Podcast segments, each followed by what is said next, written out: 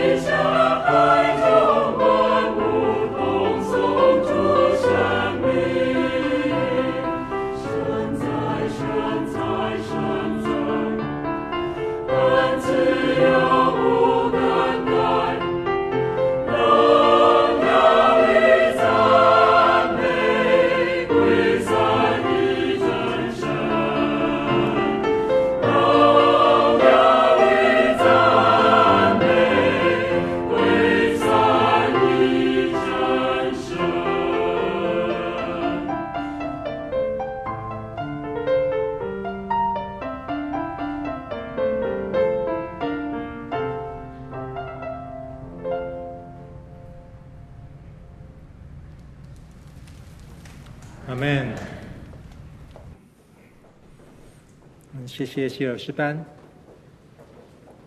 我们一同来看我们今天的信息经文。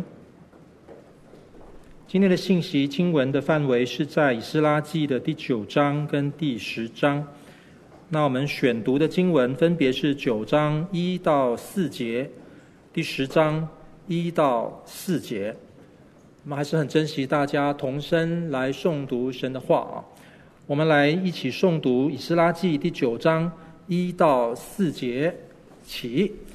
这事做完了，众首领来见我说：“以色列民和祭司并立位人，没有离绝迦南人、赫人、比利洗人、耶布斯人、亚门人、摩押人、埃及人、亚摩利人，人效法这些国的民，行可憎的事，因他们为自己和儿子娶了这些外邦女子为妻，以致圣洁的种类和这些国的民混杂，而且首领和官长在这世上为罪魁。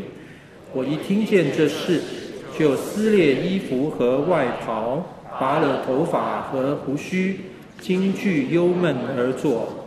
凡为以色列神言语战兢的，都因这被掳归回之人所犯的罪聚集到我这里来，我就惊惧忧闷而坐，直到献晚祭的时候。以斯拉记第十章的第一节起。以斯拉祷告、认罪、哭泣，俯伏在神殿前的时候，有以色列中的男女孩童聚集到以斯拉那里，成了大会，众民无不痛哭。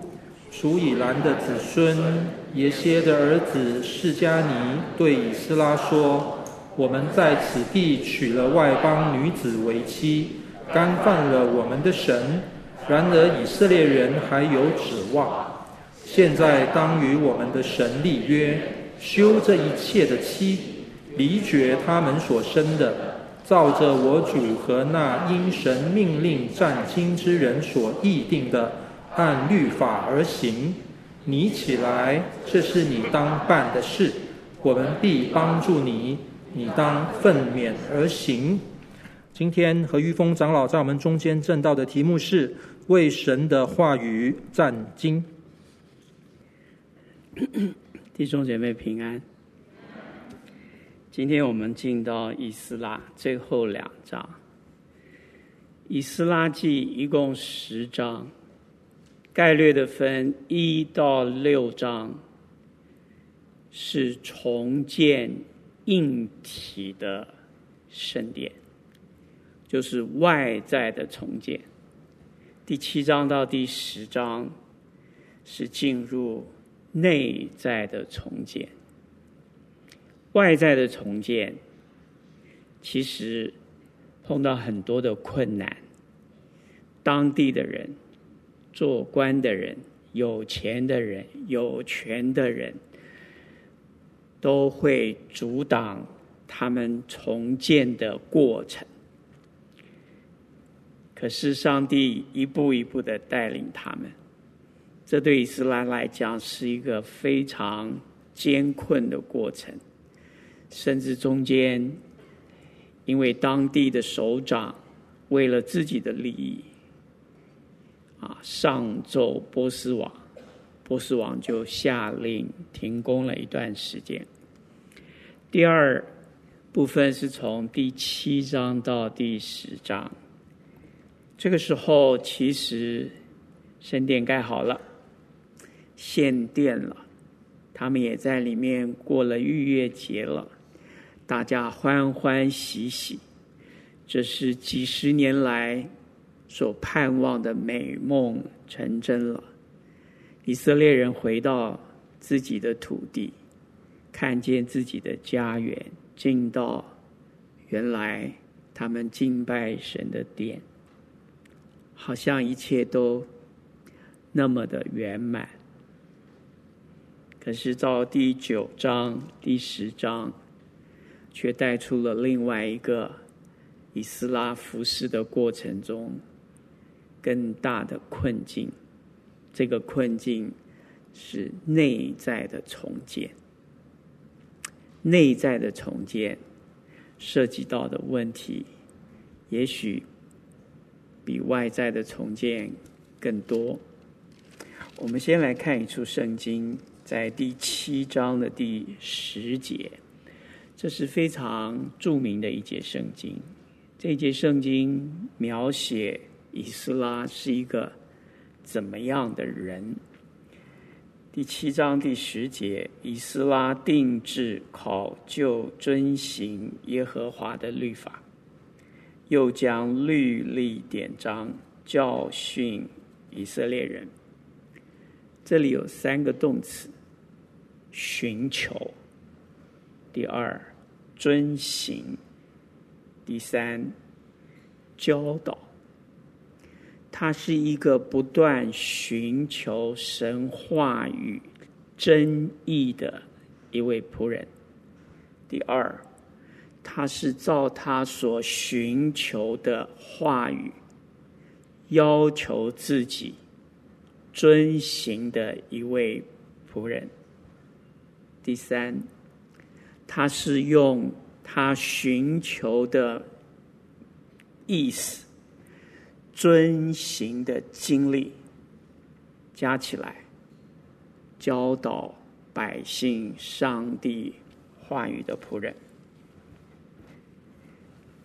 因为他是这样的一个人，所以到了第九章，以斯拉面对内在重建的困境的时候，他怎么样看这个问题？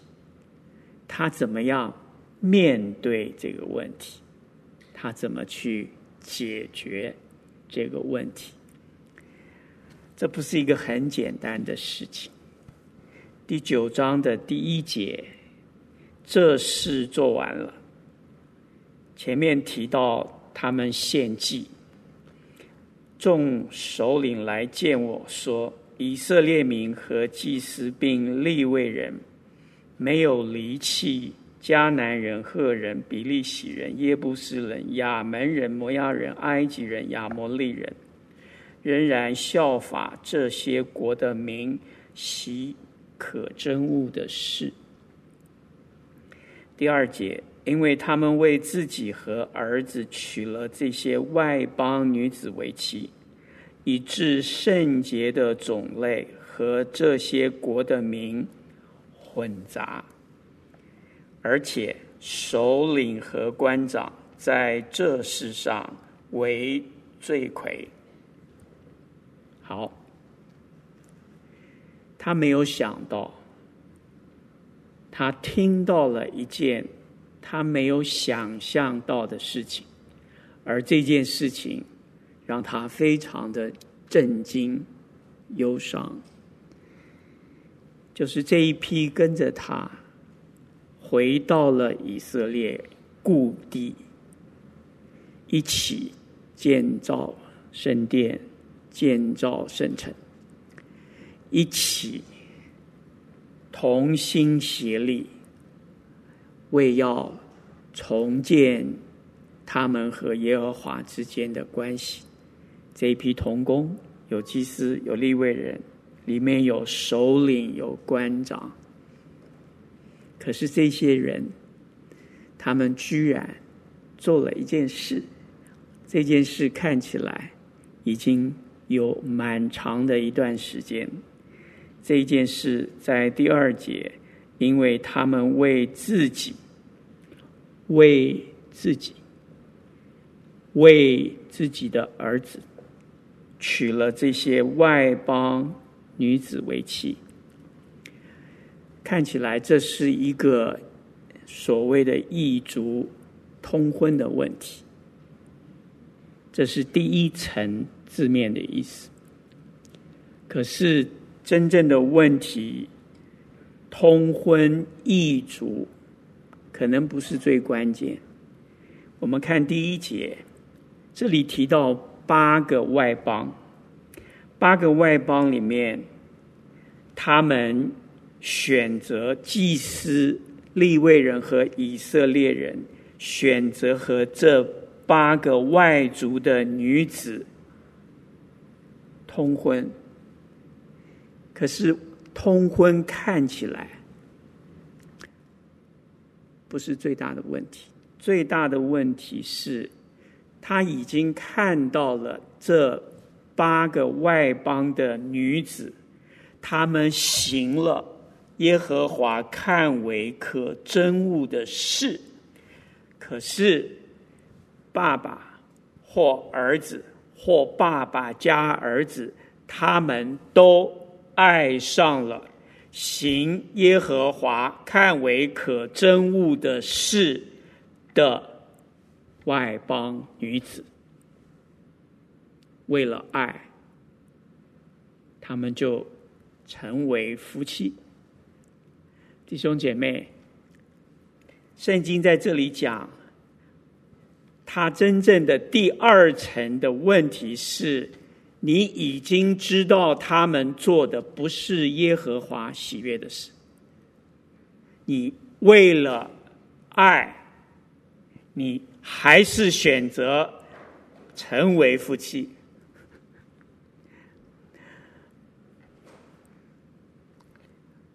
我在信友堂，明年就满五十年，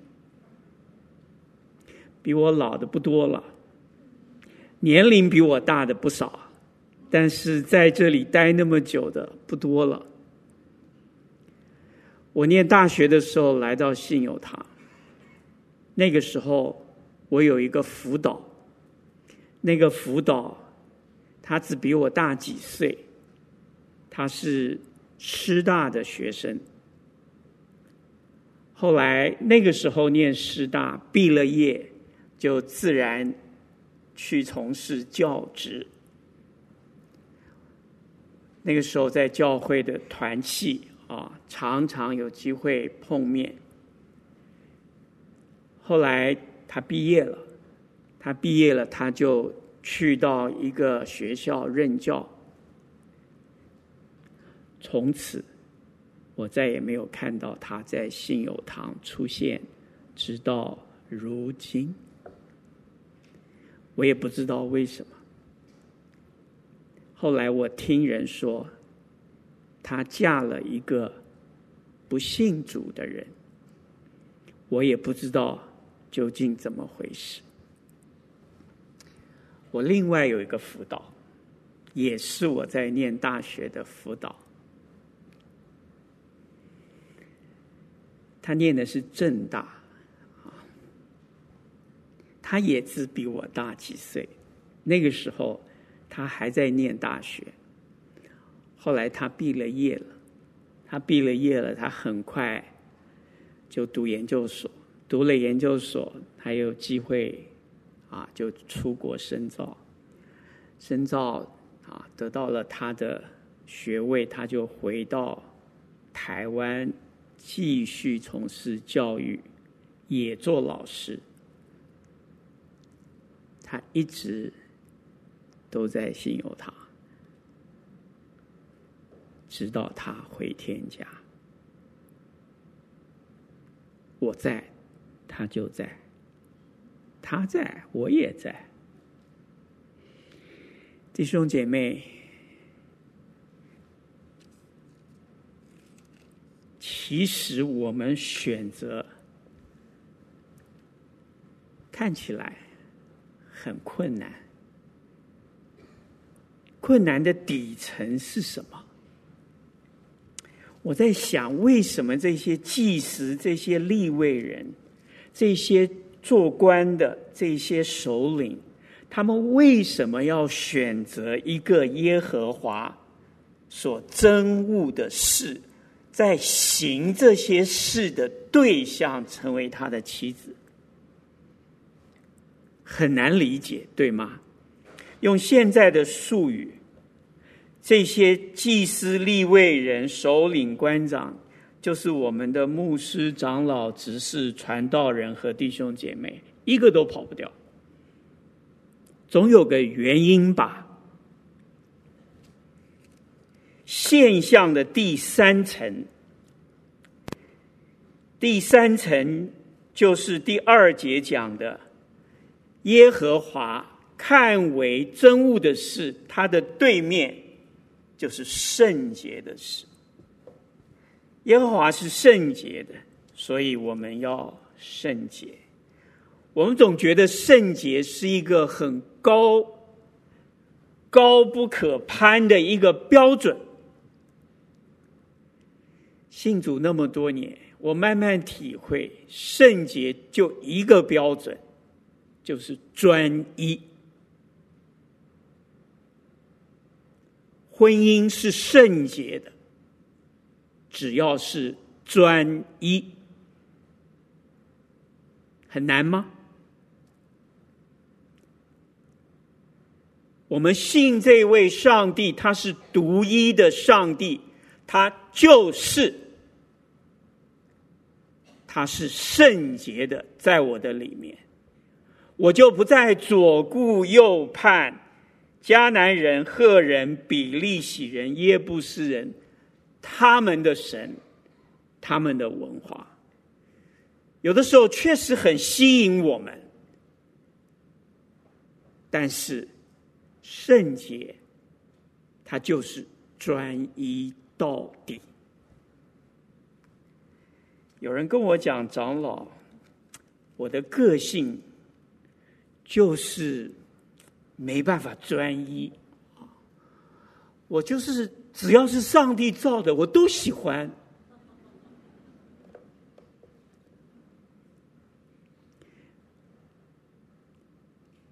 你知道，上帝造男造女，亚当夏娃，起初是二人成为一体。你能不能读出三人成为一体？四人成为一体？多人成为一体？弟兄姐妹，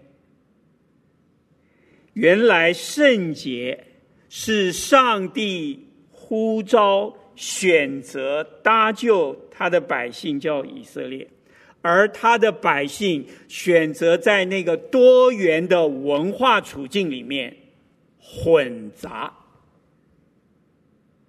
混杂有什么不好？我在想，混杂一定有好处。你们觉得呢？我举了一个例子啊。我一个朋友，他说他去文华山文创那边有有一个店卖咖啡，他进去喝了一杯咖啡，他说很好喝。我说哦，他说只是贵了一点啊。我说多少钱？六百，还不是最贵的。你们那个表情显然。没有融入这个文化，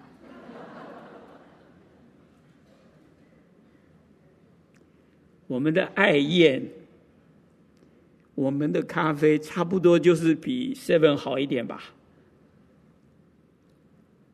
弟兄姐妹，我相信周遭这八个外邦族群，他们的文化在当时在许多方面是超越以色列人。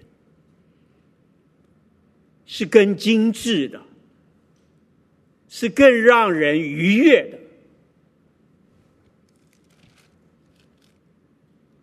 可是下面一个问题：如果祭司立位人，他们真的走上这一条路，请问你，他们还能不能站在讲台上领会讲道？可以还是不可以？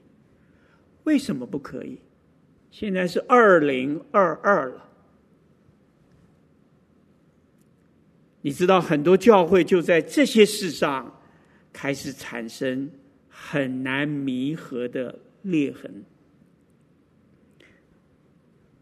如果祭司娶了外邦的女子，生了一个孩子，如果是男孩，请问你，他将来干什么？他应该干什么？祭司。因为祭司是是一直传承下去的，他能不能做祭司？他能不能接着他父亲做祭司？弟兄姐妹，其实有很多的事情我们都知道。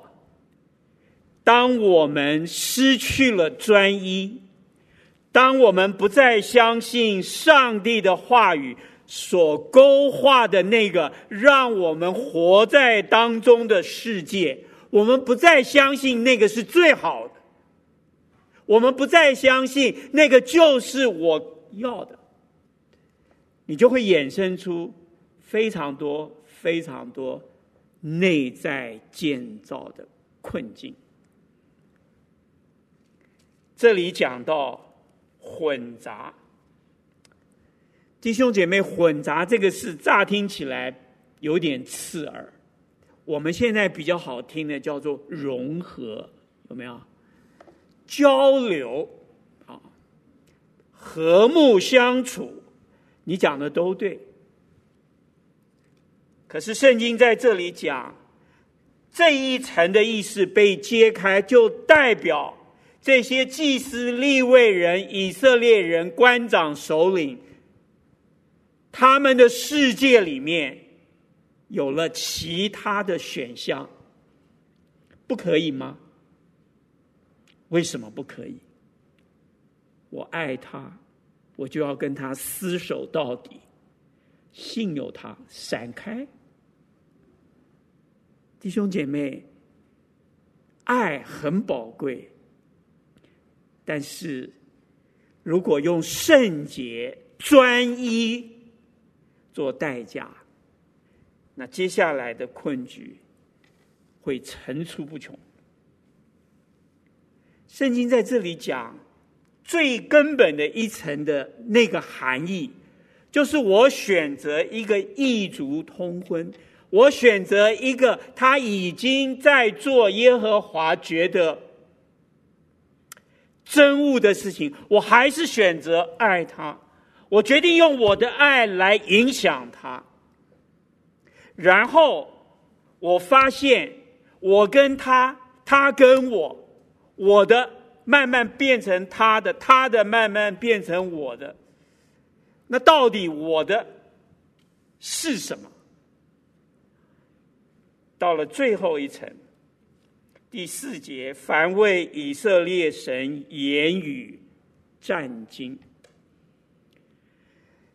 以斯拉记把这些现象内在建造，所谓内在建造，就是让我们这一生，不管是我们个人、家庭、教会、工作、学业，我们都走在上帝话语所为我们勾、所为我们勾勒的那个世界里面。专一在这个世界里面，不要让别的进到这个世界里面。这个世界不是用来跟别的相比，哪一个对我比较方便，哪一个对我比较有用，哪一个可以帮助我达成我的目的。这个世界是唯一长存的世界。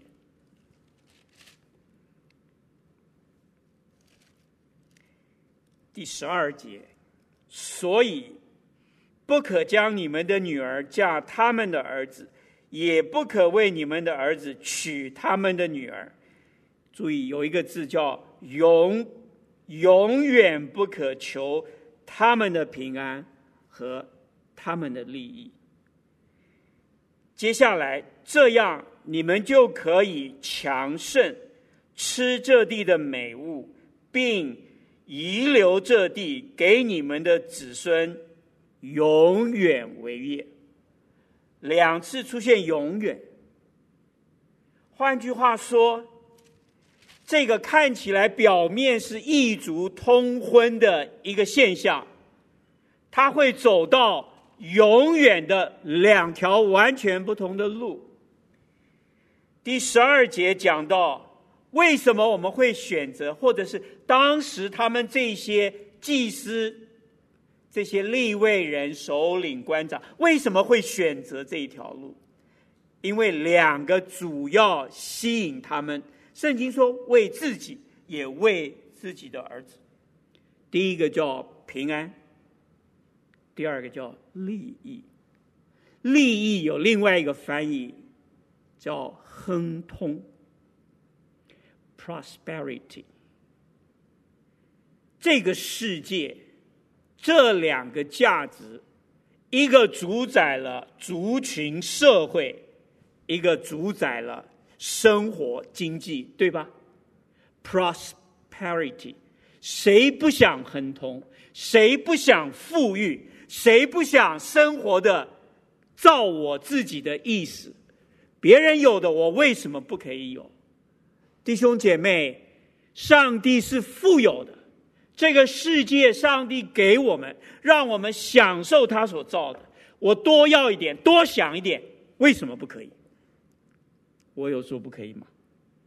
可是我要告诉各位，这些回到迦南地的，他们原来住在迦南地的这个所谓原住民以色列人，因着巴比伦被掳到了外邦，经过几十年，在那边安居乐业，以外邦为自己的家乡，等于是移民了，拿外国的护照了。第二代、第三代也在巴比伦、在波斯，在那里出生、长大、受教育。结果上帝给他们施恩开了一条路，这些原住民被移到巴比伦，然后又被他带回到原来的故土。可是这一块故土在他们离开几十年当中，进来了其他的人，一些是原来没有被带走的以色列人。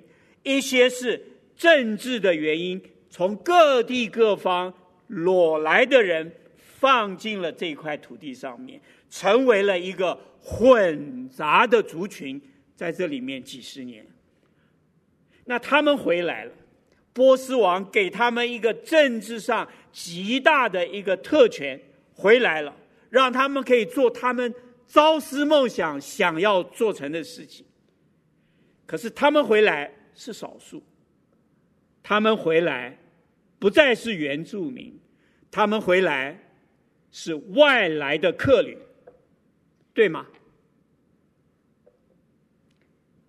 弟兄姐妹，如果是外来的少数的族群回到了所谓他原来的家乡，可是他原来的家乡已经不再是他们的了，从政治上、社会上、文化上，几乎不再是他们的了。请问你这个时候你回来，你想要长治久安，你要不要和睦？要不要和平？要不要跟在地的所谓地头蛇，我们是过江龙，要不要和睦？和平，为了和平，和平才能让我们比较快的回到自己的土地上，比较快的把我们的生活安顿下来。我觉得。你很难就责他们这个需要，可是就在这个需要里面，什么样最容易达成？我以前不懂啊，我们华人讲门当户对是什么意思？门当户对可以解决很多的问题，也可以制造很多的问题。原来，为了和睦，最快最容易的方式就是通婚。我不相信祭司、立位人、官长、首领，他脑子不清楚，他比我们清楚。他要快一点让所有的事情安顿下来，自己不行，让儿子来；自己要行，我们一起来。弟兄姐妹。在这个过程里面，我们都说我们要影响我们周遭的人。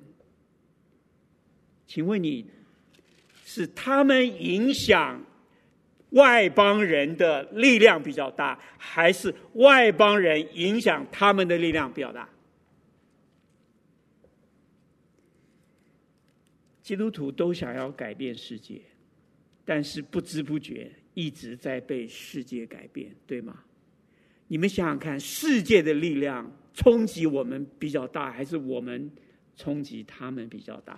至少在以斯拉，他们几几乎从最高层到最底层全部沦陷，重建，重建什么？重建我们对上帝话语的专一。这个时代追求亨通，追求富裕，这里讲到的是利益，对吧？我们要重建，我们还没有开工。你知道开工以后啊，就有很多利益会出在。以色列人重建圣殿，这是一个大型的公共工程。用我们现在的话讲，需要规划，需要施工，需要财务，需要建材，需要人力，有非常多的资源需要整合。如果我是负责建造圣殿其中的一部分工程，请问你材料从哪里来？不可能自己找。一定是找已经有这个材料的人向他购买。那如果是外邦人呢？要不要买？买。买了有没有利益？有。贵还是便宜？什么叫贵？什么叫便宜？弟兄姐妹，怎么样解决层出不穷的利益的倾轧？我们现在是三点零，当初盖二点零的时候，我们有一个承包商。我今天第一次讲，当我们跟那个承包商签约以后，承包商的负责人私下来找过我好几次，我们是认识，但没那么熟。他每次来找我，只有一个主题：利益。什么利益？他希望我可以接受他一点利益，我就不要这个利益。你猜看他放心不放心？他放心不放心？你猜猜看，我们中间有没有真正的和睦？我讲的是真的。我替信友堂简单的算一下，三点零如果开了工，我们平均一个月现金支出要超过一千万。弟兄姐妹，怎么样把利益的冲突想办法控制？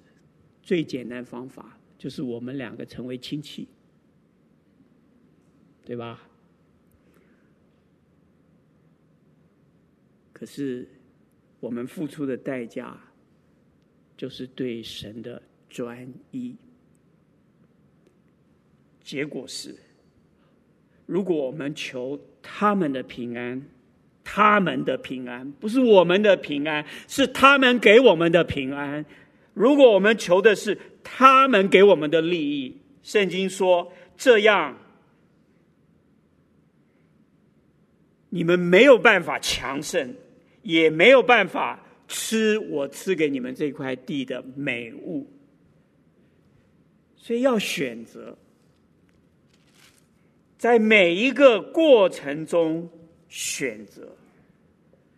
对以斯拉来讲，他一听到这件事，第二节转到第三节，他说：“我一听见这事。”你注意看圣经的翻译，第二节，而且首领和官长在这事上为罪魁。原文是在失信不幸的事上，在这一件不幸的事上，他们是领先的。换句话说，他们走第一个，他们第一个掉下去。罪在原文的翻译。就是失信，不信。第二、第三节，我一听见这事，这事前面讲这件事，他们是领先。我一听见这件事，我一听见这些人在这些事上，居然是走在最前面。他说：“我就惊惧忧闷而坐。”凡为以色列神言语战经的，都因这被掳归回之人所犯的罪，这里的罪也是失信或不信，聚集到我这里来，今天的题目是为神的话语战今。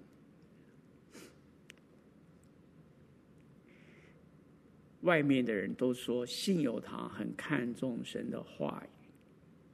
久而久之，我们的弟兄姐妹，我们的牧师、传道长子，也慢慢的真的觉得我们是一个看重神话语的教会。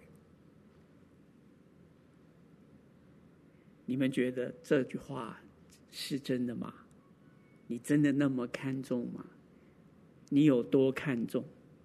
我要告诉各位，你多认识几个看重的人，他们说他们看重，然后你久而久之，你也觉得你很看重。你懂我的意思？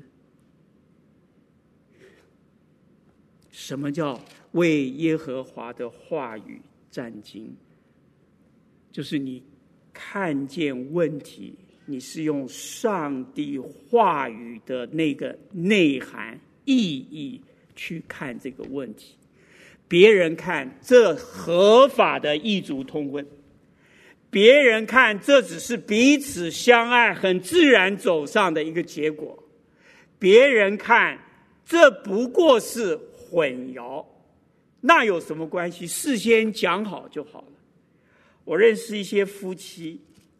啊，因为双方有一方是不信，所以双方约定好，结婚前就约定好说：我聚我的会，你呢不要管我，我呢也不要管你，反正星期天的早上各管各的。你们觉得这一条路可以走多久？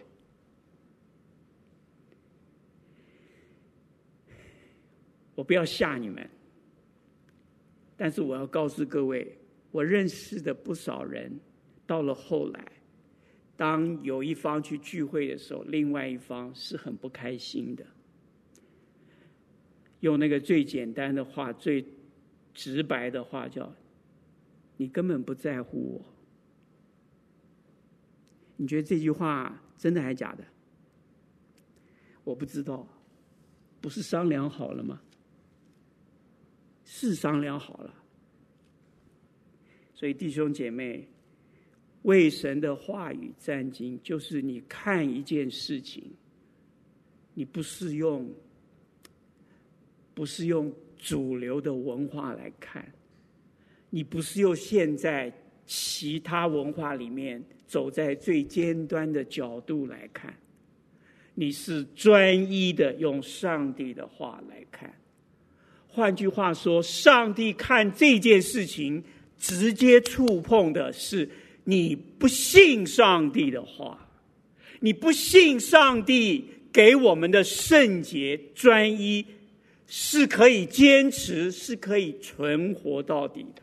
你不相信这件事，你又不承认这件事情，战兢。但是有的人会战兢。最近不是有地震嘛？啊，第一次很大的地震的时候，我们刚好在家啊。我住十九楼，哎呀，我觉得感觉上啊，跟九二一有拼，可是才三级，很失望。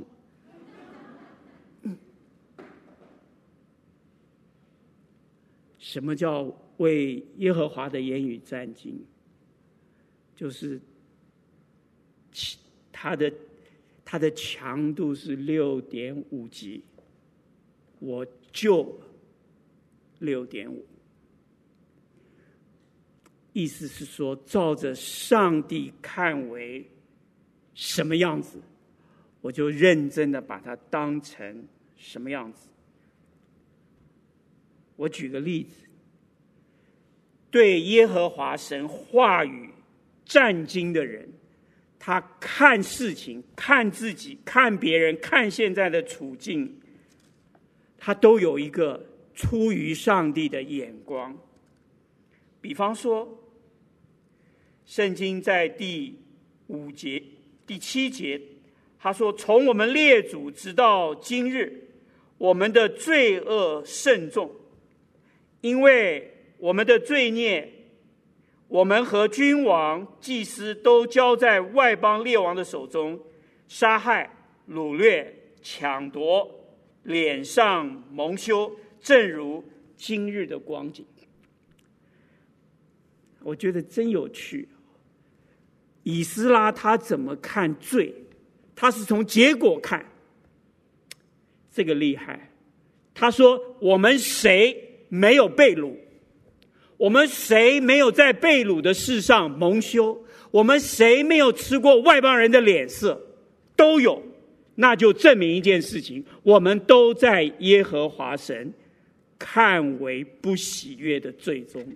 他自己也不例外。虽然他自己没有娶外邦的妻子为妻。”我们常常在一个群体里面，我自己没有，我就看别人开要怎么办。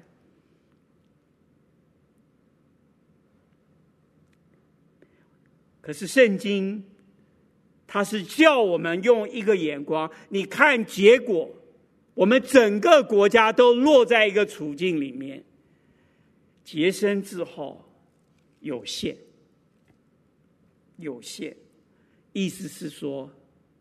我们恐怕很容易为自己找到一个解释，不是我。你看啊，以斯拉怎么看？第十节他说：“我们的神啊，既是如此，我们还有什么话说？因为我们已经离弃你的命令。”他以斯拉，他觉得。现在他无话可说，所以啊，很多人说他为什么要拔胡子？为什么要撕裂外袍？因为他看见一件事情，就是我们现在的处境不需要再多的解释，无话可说。什么时候无话可说？你看见你就在其中，虽然好像不是你。但是这个结果有你，那么我们都在罪恶之下。这是保罗的原话。求上帝怜悯。原来我们是离弃了神的命令，原文是诫命。可见得，当我看见用上帝的话看见我现在的处境，我的问题是因为。我真的没有那么相信上帝的话。当我看清楚上帝的话是六点五级，他就震动我，让我看见我没有那么爱上帝的话，我没有那么爱上帝。原谅我这样讲，信友堂也未必那么看重上帝的话。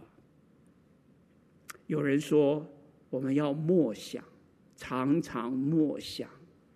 弟兄姐妹，你刷屏都来不及，你还默想？你在荧幕上默想，不停的默想，快速的默想。也许我们真的有默想，但是上帝的话，其实我们仔细慢慢的读，你会看见，他其实已经把他要的那个世界。已经画在我们面前。第十四节，以斯拉再问：“我们岂可再违背你的命令，与这行可憎之事的民结亲？”又来了，这里有一个字叫“在”。对以斯拉来讲，他们之前会走到今天，成为一个被掳的人，现在有机会回来。他们这些回来的人，这些人存在，就证明他们曾经大规模的、整体的落在自己所犯的罪中。自己犯的罪是违背了上帝话语的命令，所以神的话其实是一个一个我们。需要专一面对的世界，所以从神的话看我们的问题，从神的话面对我们的问题，怎么样面对问题呢？他这里提到两个方向，第一个方向，这是在第十五节，耶和华以色列的神，因你是公义的。什么叫公义？以斯拉的解释是，他说耶和华是公义的，所以我们这剩下的人才得逃脱。你觉得这两句话有没有很怪？如果是公义的，应该是照着十四节，不应该有一个剩下逃脱的人，对吗？对吗？可是他说，因为你是公义的。我们这剩下的人才得逃脱，正如今日的光景。所以我们得以逃脱，剩下的这一群渔民回到了耶路撒冷，重建圣殿。我们的存在证明了上帝是公义的，因为他曾经大规模的、严厉的刑罚过。可是他就留了一群剩下的民。这代表什么意思？代表他在公义中留了一条恩典的路。在他的祷告里面，他是这么讲：在第八节，现在耶和华我们的神暂且施恩，与我们给我们留一些逃脱的人，使我们如钉子钉在他的身上。很多人说钉子钉在身所是什么意思？中文的圣经加了“安稳”两个字，我觉得这两个字加的反而会让这个经文的意思更不容易清楚。钉子钉在圣所，其实是告诉你一根钉子钉在那里，这一根钉子是搭帐篷的时候要钉的那一根钉子。请问你是牢还是不牢？上帝随时扎下去，随时就可以什么拔起来。所以叫暂时施恩，对吧？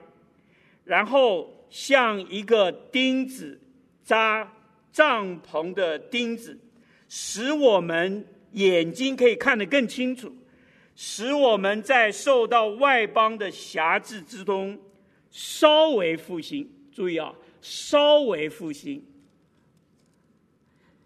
有一个翻译叫翻成 “little reviving”。稍微复兴，弟兄姐妹，接下来他说，在第九节的后面，波斯王眼前向我们施恩，叫我们复兴，能够重建我们神的殿。这里的复兴原文是一点复兴，some reviving，little some like a peck，就是一根什么扎营的钉子。这个都表示一件事情：上帝现在给我们像一个渔民，在今天的处境里面，他要告诉我们一件事情：他是公义的，他罚了，可是他没有罚到底，因为他暂时施恩。暂时施恩的目的是什么？让我们对耶和华的话语战惊。求主帮助我们。我一直都觉得，我们现在很有可能，我们是在暂时的恩典，我们是暂时扎在圣殿，我们是稍微复兴，我们是一点复兴，某些方面复兴，小心哦，不要看过于我们所当看的。西友堂，人家说我们有七十年，稍微复兴，你能够理解吗？你能够接受吗？其实我们前面的路战战兢兢，求上帝帮助我们，看见我们对神的话语有感觉，有感觉。就是他的话有感觉啊！我不知道你们怎么读圣经，但是我知道你可以读很多别的，我也有很多别的可以读。但是现在我发现，我读了很多别的，我没有办法驾驭，我就跟着这些别的走。我知道很多，我跟别人讲，我也可以讲很多，好像都很有道理，别人也觉得很有道理，因为他知道的没有我多。这样听明白了吗？可是，难道我知道的比别人多？这些东西就真的是上帝要我知道的吗？我完全不敢这样想。我在工作上最害怕的，不是赚不赚钱。我最害怕的是，我做这件事情，从上帝看，是不是他要我做的？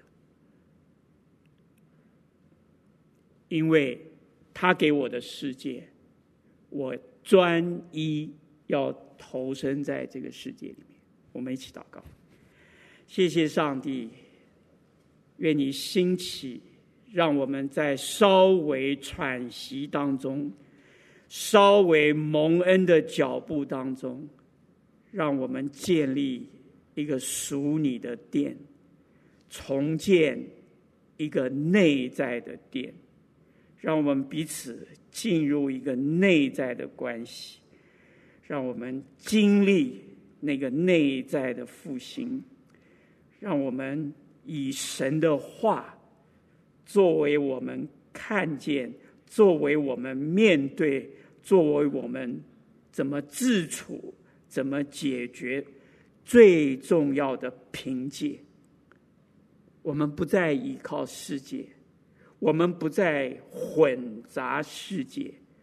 虽然我们在世界当中知道这些混杂，但求主让我们可以有机会照着上帝的引导出来，让我们建造一个。圣洁蒙恩永远的教会，祷告奉耶稣的名，阿门。